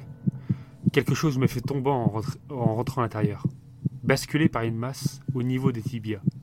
C'est le chien, qui semble fuir en vitesse. J'essaie de le rappeler, mais des pas m'interpellent avec un rire de petite fille qui monte en direction de l'étage. La peur commence à m'envahir, car je ne reconnais pas la voix de ma fille. Ce moment où je suis encore au sol semble s'éterniser. Le silence est pesant. Mais. Papa, papa Viens jouer à cache-cache avec le monsieur. Et. Et s'il y avait vraiment un homme La colère se mélange à ma peur. Je fonce à l'étage. J'ouvre la chambre Personne. Et je me souviens, ma fille n'est pas là. Elle est à l'école. Je me sens comme paralysé par cette pensée. Une personne frappe à la cloison de la chambre. Je crie tellement fort, pour faire peur, et par peur. Je ne dois pas rester là. L'adrénaline me pousse à courir de toutes mes forces. En courant, j'aperçois un homme encore dans le salon, avec un chapeau cachant son visage. J'ai pas le temps de regarder. Davantage, je fonce. En plus, une présence me suit avec un rire. Ce rire de petite fille presque diabolique. Je suis à la porte, mais ça n'ouvre pas. Vite, vite, vite Cette putain de porte, j'essaie de l'ouvrir. Le rire est à hauteur de mes oreilles. Cela s'arrête. Je sens une chose énorme dans mon dos. Et elle, il, me dit La porte s'ouvre. Je referme aussitôt. À l'extérieur de la maison, enfin,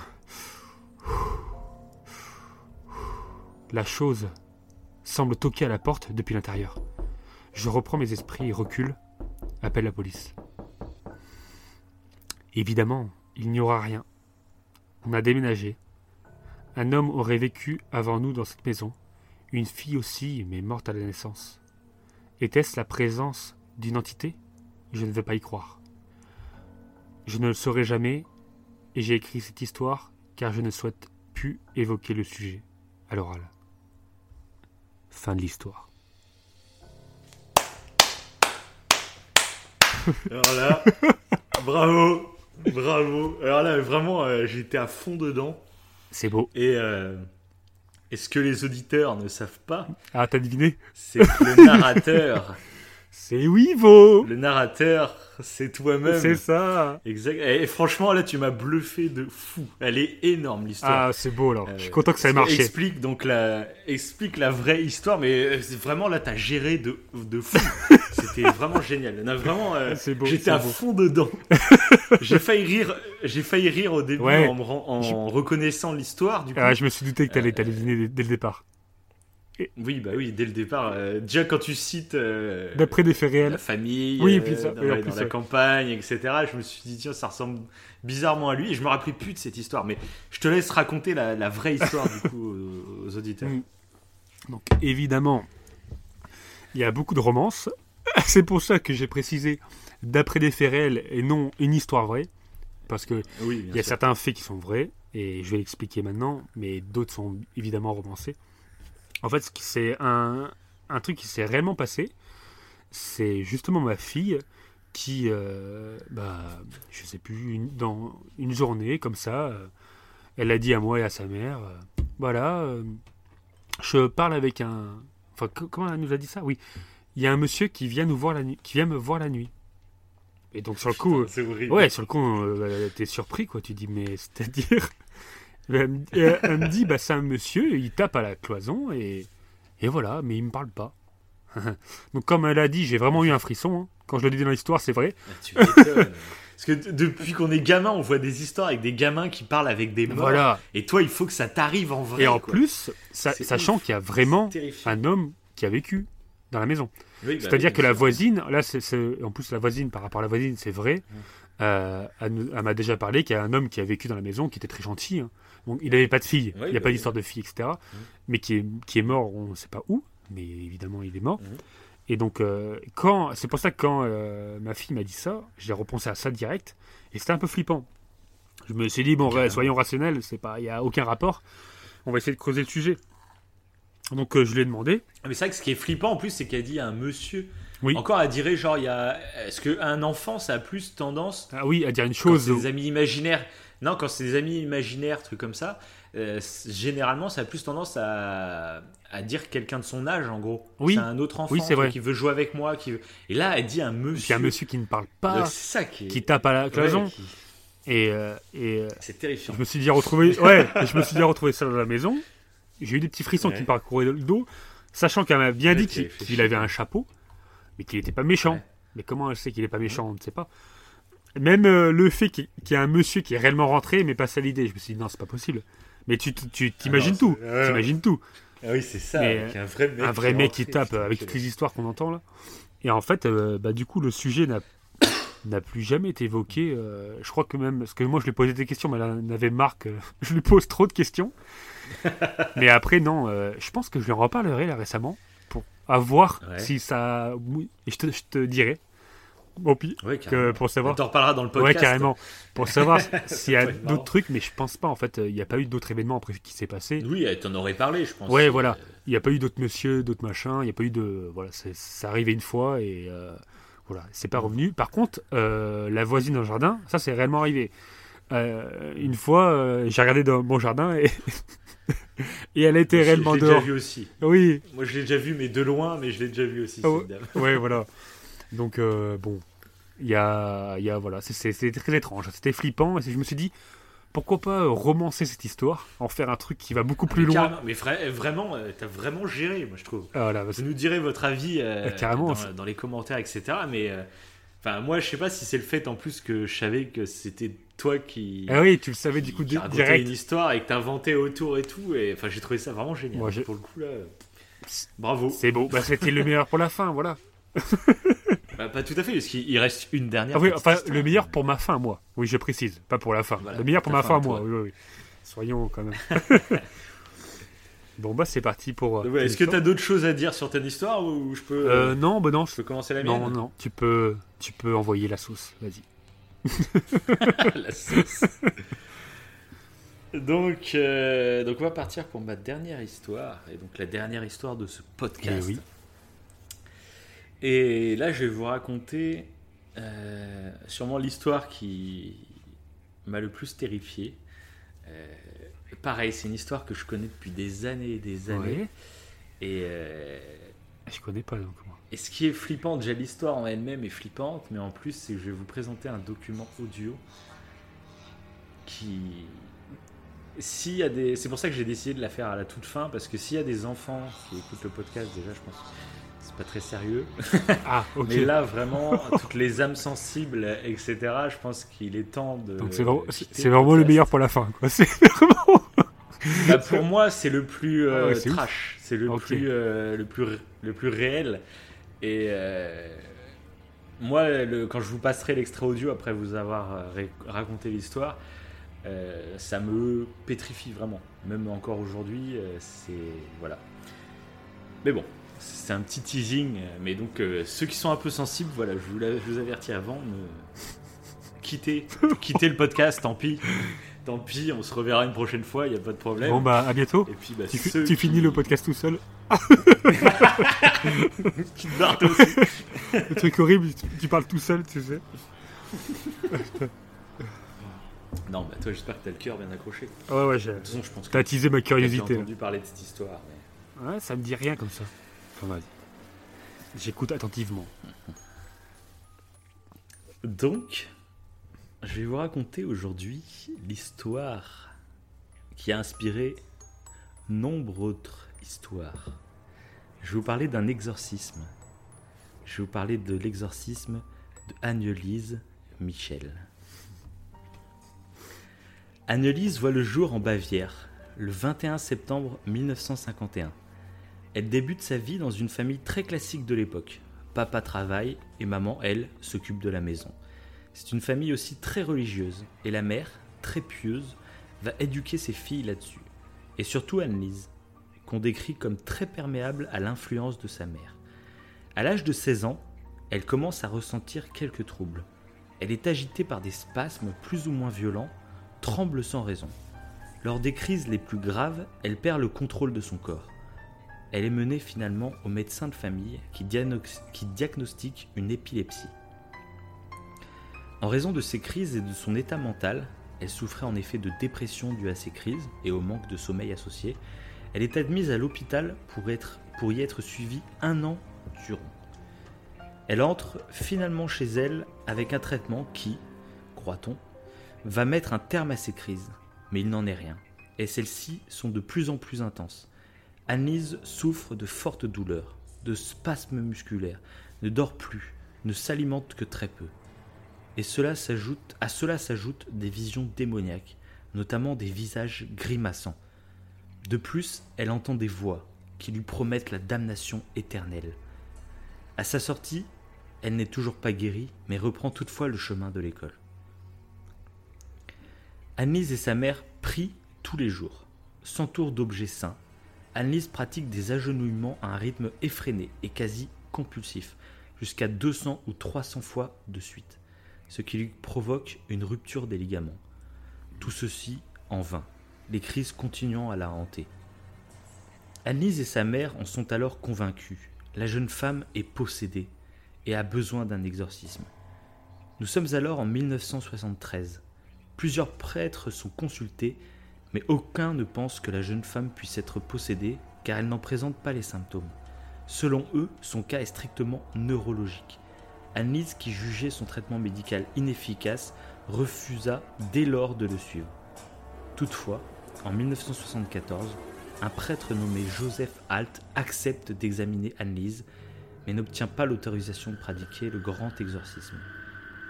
Les crises deviennent alors de plus en plus terribles et impressionnantes. Elle se met à rejeter les symboles chrétiens tels que les crucifix ou les peintures représentant Jésus-Christ. Au spasme et au crisme de tremblement s'ajoutent d'autres symptômes. Elle devient violente, agressive, et emploie un langage ordurier que sa famille ne lui connaissait pas. Elle régresse, ne mange presque plus si ce n'est des insectes ou ses propres déjections, dort à même le sol dans sa propre urine. Devant la gravité de la situation, l'évêque de Würzburg donne finalement son feu vert à l'exorcisme. Durant les cérémonies d'exorcisme, plusieurs démons s'expriment par l'entremise d'Annelise. Cain, Néron, Judas Iscariote ou encore Adolf Hitler. Les séances s'enchaînent à un rythme effréné, deux par semaine, et sont épouvantables. Elle hurle, bat les prêtres et sa famille, mort, à des spasmes si violents qu'il faut trois hommes solides pour la maîtriser. Elle ne mange ni ne boit plus, car les démons l'en empêchent, et de surcroît, Annelise souffre de pneumonie. Le rituel dure plus d'un an, jusqu'au 30 juin 1976, précisément. Puisqu'elle décidera, elle décédera le 1er juillet, épuisée, émaciée, elle finit par mourir des faits combinés de fatigue physique et mentale, de malnutrition et de sa pneumonie. L'autopsie d'Annelise révélera que son cerveau ne présentait aucune tumeur, lésion ou anomalie.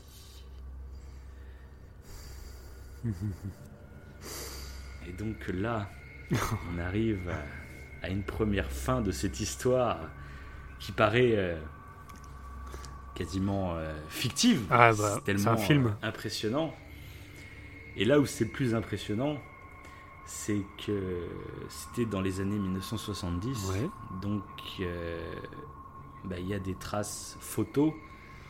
Je pourrais pas vous montrer donc par l'audio, mais il y a aussi des traces audio de ces exorcismes.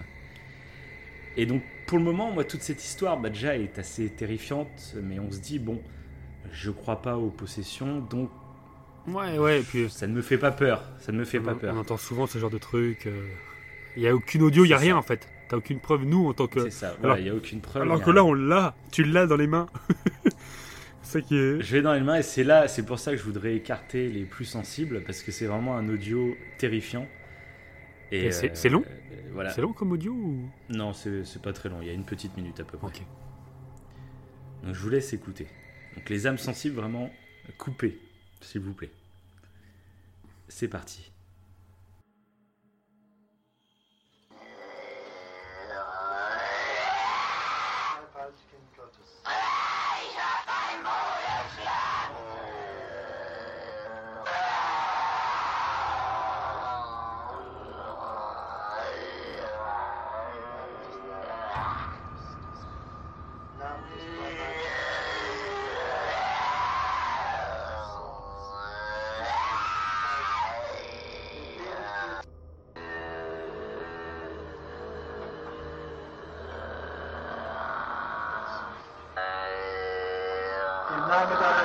Deiner seligen Jungfrau, im Namen Jesu, befehle ich dir auszufahren.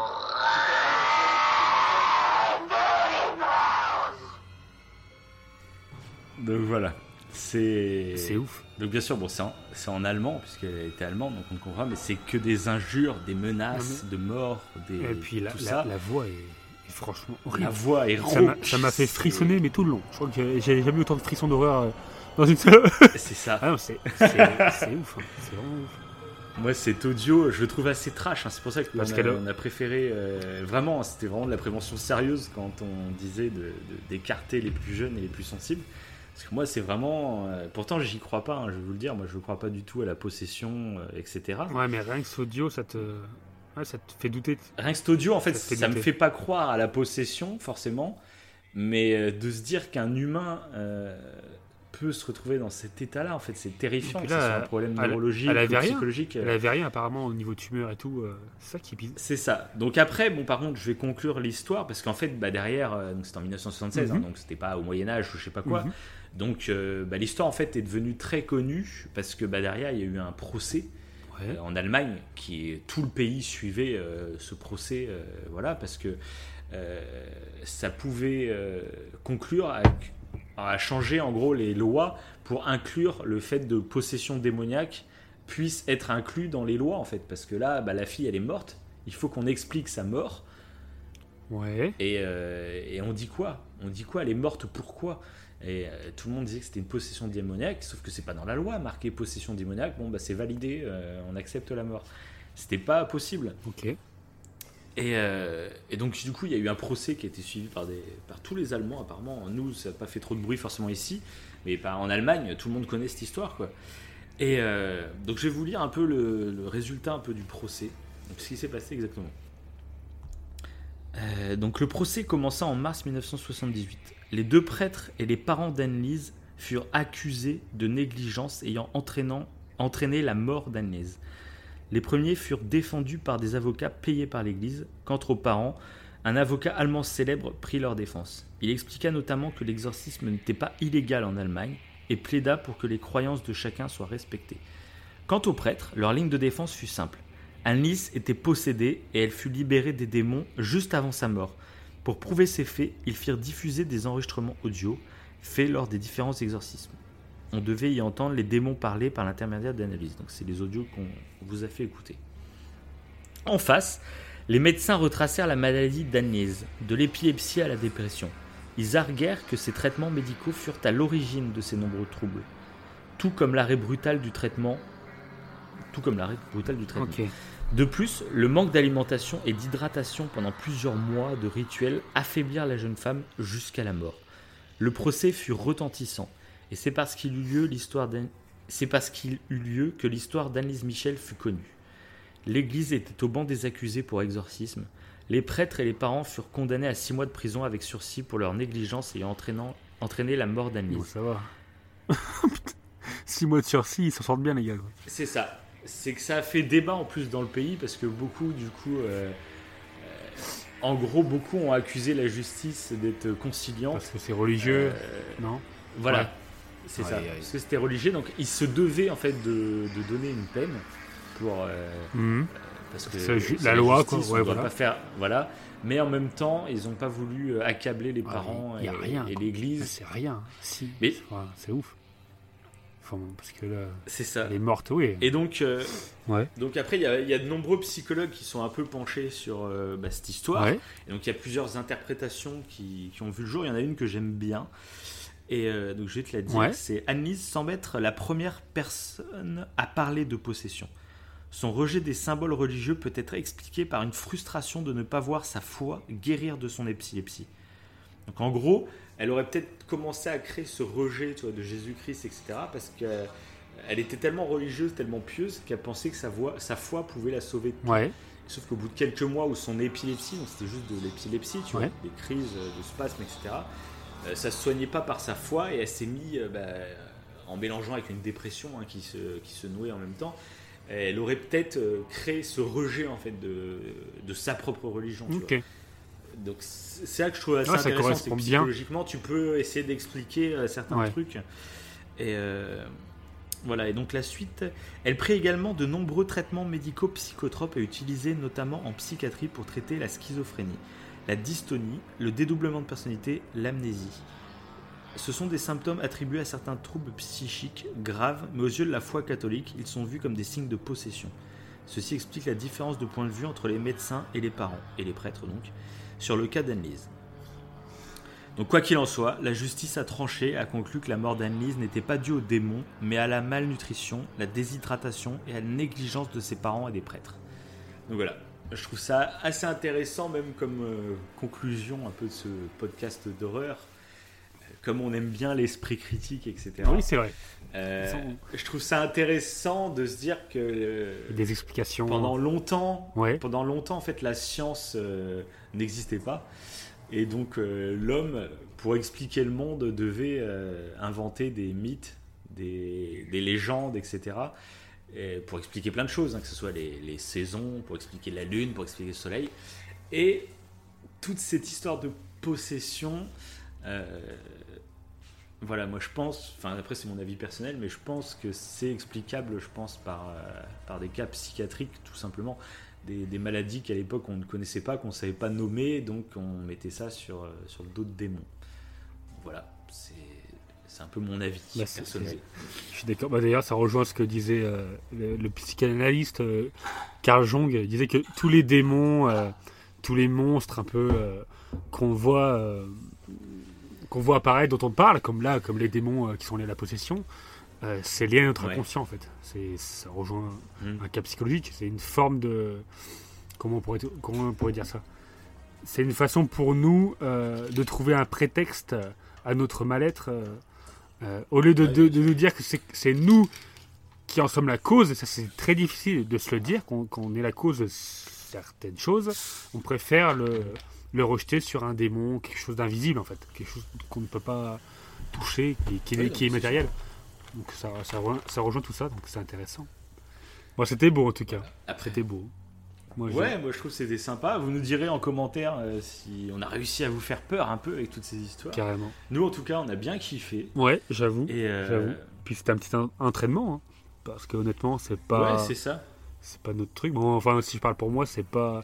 J'aime bien. En fait, j'ai toujours aimé lire des trucs d'horreur. Genre, j'aimais bien lire des chairs de poule, mais j'ai toujours trouvé que quand quelqu'un le lisait, euh, bon, moins maintenant, mais quand quelqu'un lisait, ça, c'était, ça, ça le, la retranscription était un peu, euh, était un peu délicate, c'était mal faite, quoi.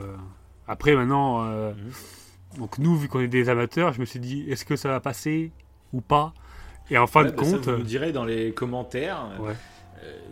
Moi- ça marche. nous, on n'est pas Bah. habitué à compter des Ouais, histoires, voilà, etc. ça. Donc je sais pas si, euh, si ça a marché ou pas. Donc on est vraiment curieux d'avoir de d'avoir vos des retours. ouais. Et j'ai kiffé le, puis, délire de prendre des faits réels là, que t'as romancé, parce que t'as romancé en fait des faits réels, t'as pris des faits réels et tu les as. ouais, en fait, ouais, c'est ça. J'ai pris les histoires réelles et puis euh, je les ai réécrites pour. euh, pour, euh, pour que ce soit plus romancé, quoi, tu vois. Ouais, c'est ça. Enfin, tout est vrai dans ce que je dis, mais des fois, j'interprète un peu leurs émotions, leurs. euh, Non, c'est sympa. voilà. Sympa cette idée aussi de prendre des faits divers qui sont vrais et de les. de en parler comme ça, c'est. Bah là en plus, bon, euh, moi là ces trois histoires que j'ai racontées, c'est vraiment trois histoires qui m'ont marqué, Mhm. euh, que je voulais raconter pour ça, parce que ça m'a vraiment marqué. euh, et voilà. Et donc pour l'année prochaine, ce qu'on aimerait bien faire, donc déjà bon toi en fait finalement tu m'as un peu fait la surprise d'avoir écrit ta propre histoire. J'ai hésité à en faire d'autres en plus. Mais je me suis dit, bon, Ah ouais ouais. Après ça, prend après, du ça, temps, pr- hein, voilà, ça prend du temps. En plus, je le faisais le soir en rentrant du boulot, je m'endormais. Mhm. enfin, tu sais, je commençais à être fatigué, donc je fais bon, non, je le ferai. J'attendais qu'il fasse nuit. Tu sais, des- vraiment dans l'ambiance euh, où c'est un peu. Le climat est un peu horrifique pour être bien dedans, je préfère. Donc, je l'ai fait un peu à chaque Non mais soir. carrément, bah, Mais voilà. Mais c'est vrai que ça, ouais, ça prend un petit peu de temps. Par contre, le truc, euh, le truc assez marrant, alors je sais pas si les gens ont remarqué aussi, Mhm. Mais par rapport donc à ta première histoire, Ouais. Euh, des fois, j'avais des- l'impression que t'étais pas en train de lire, que t'étais en train d'improviser. Alors, Alors que j'imagine que t'as écrit tout le truc, mais euh, des fois, il y a- on avait cette sensation que tu lisais moins ton texte que la première, dans la première histoire. par, par, Que t'étais plus. euh, par rapport à la première histoire? La première histoire longue sur euh, la poupée. Ah ouais? Ah ouais, peut-être. En fait, oui, j'avais l'impression des fois que t'étais même pas en train de lire. Que j'ai improvisé. ta- ton histoire, en fait. Ouais. Pas improvisé, mais euh, tu lisais moins, en fait, euh, je sais pas. Ah ouais, C'est la sensation que j'ai Peut-être. parce que je savais que c'était ton histoire, donc voilà, je sais pas, mais. d'accord, ouais. Ouais, je sais pas. Ouais, c'est intéressant. Je, je verrai quand je me réécouterai. Oui, voilà, faudrait que tu te réécoutes et tu verras la différence. euh, Carrément, ouais. Parce que tu étais en train de lire ton texte, Ouais. comme pour la première histoire. Oui, tout à fait, ouais. Je lisais mon texte. Après, mais en fait, pour les deux longs textes, il y a certains moments où j'ai euh, légèrement modifié, en fait, dans la... à voix haute pour que ça passe mieux, mais dans, dans l'instant, quoi. Peut-être que c'était à ce moment-là que tu l'as, tu l'as senti. Je sais pas. Je verrai, moi, quand je l'ai. Bon, tu l'as très, tu l'as super bien vécu sur la fin quand tu ouvres la porte, etc. Tu fais les respirations et tout. C'était. Ouais, mais ça, j'avais, j'avais écrit inspire, Là, tu- expire. Ouais. j'avais écrit C'était trop bien. C'était, vraiment cool. Ouais, pour eux. Il y avait un peu de jeu d'acteur et tout. Non, c'était vraiment. euh, moi, j'ai vraiment kiffé. Vous nous direz, hein, les gens, si, si vous avez kiffé aussi. En tout cas, c'est un exercice qui est vraiment pas évident. Hein, Ouais, euh, c'est vrai. préciser que ça soit la lecture Oui, voilà, Euh, c'est ça. Pour essayer de se mettre dans l'ambiance. C'est pour ça qu'on s'est mis dans l'ambiance. Là, on est dans le noir. Moi, j'ai un feu de cheminée. Se mettre dans l'ambiance pour essayer de vraiment vivre les histoires. Mais c'est un exercice qui est vraiment pas simple, mais qui est super intéressant du coup à faire. Mhm.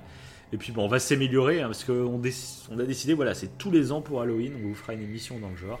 Exactement. Euh, donc, je, Exactement. donc on a déjà des idées pour l'année prochaine, c'est pour vous dire, mais bon, ça a le temps de changer d'ici un an. Mhm. Mais on vous prépare un truc aux petits oignons d'ici un an. On aura peut-être des, encore trucs paranormaux ou des faits divers un peu nouveaux. Entre temps, en plus. Oui, bah, oui, en plus. si ça peut coller à l'actu, ça peut être sympa. aussi. Faut, faut essayer que ce soit pas trop trop connu pour euh, réserver un peu la surprise. Si c'est un fait divers qui vient de se passer il y a deux mois, donc, on est moins dans le Ouais, c'est délire. clair. Non, mais c'était bien. Franchement, moi j'ai kiffé. voilà. Bon, en tout cas, kiffé. bah moi aussi. Là pour Halloween, on est vraiment bien. Euh, Ouais, j'ai l'impression d'y voilà. être déjà là. Alors qu'on est un petit peu en avance pour ça. Halloween, mais c'est ça. Bon allez, tout le monde qui nous écoute, euh, n'hésitez pas à nous soutenir en partageant l'épisode, en mettant des pouces bleus, des étoiles, euh, les 5 étoiles sur Apple, etc., Spotify. on vous remercie d'avance. Et, euh, et puis bah, surtout nous mettre des commentaires là pour nous dire un peu Ah ouais, euh, ce que absolument. vous avez pensé de l'émission, Absolument. quelles émissions vous ont le plus plu, et puis si vous aussi vous avez des émissions, des histoires euh, qu'on pourrait parler dans les prochaines émissions, Ouais, c'est une bonne idée, ouais. D'envoyer vos trucs. euh, Ouais, carrément. C'est ça. Carrément. Donc voilà, j'ai envie de dire voilà. Est-ce que t'as un petit, un, Allez, un petit proverbe pour finir Ah j'en avais un en plus, C'est vrai noté. C'est vrai Le mec, il avait. Mais je ne l'ai plus. Ah C'est ça le problème. Euh, Non, je m'en rappelle Jean-. J'aurais dû le noter. En fait, je l'avais pas noté, je l'ai lu et je me suis dit, tiens, ce serait marrant de le dire en fin de podcast. Ah ouais Et... Et j'en ai une, mais en fait, c'est pour ça que je dis ça. Ah bah vas-y alors, qui, vas-y. qui Ça, moi, je prépare, je prépare le mien pour le podcast prochain. Allez, carrément, on va faire un petit, un petit proverbe, un petit dicton à chaque fin, une petite citation. Moi, je trouve que c'est en lien un peu avec le podcast. Donc, c'est un proverbe de Lao Tse. S'il fait noir, ne te plains pas de l'obscurité. Allume une petite lumière.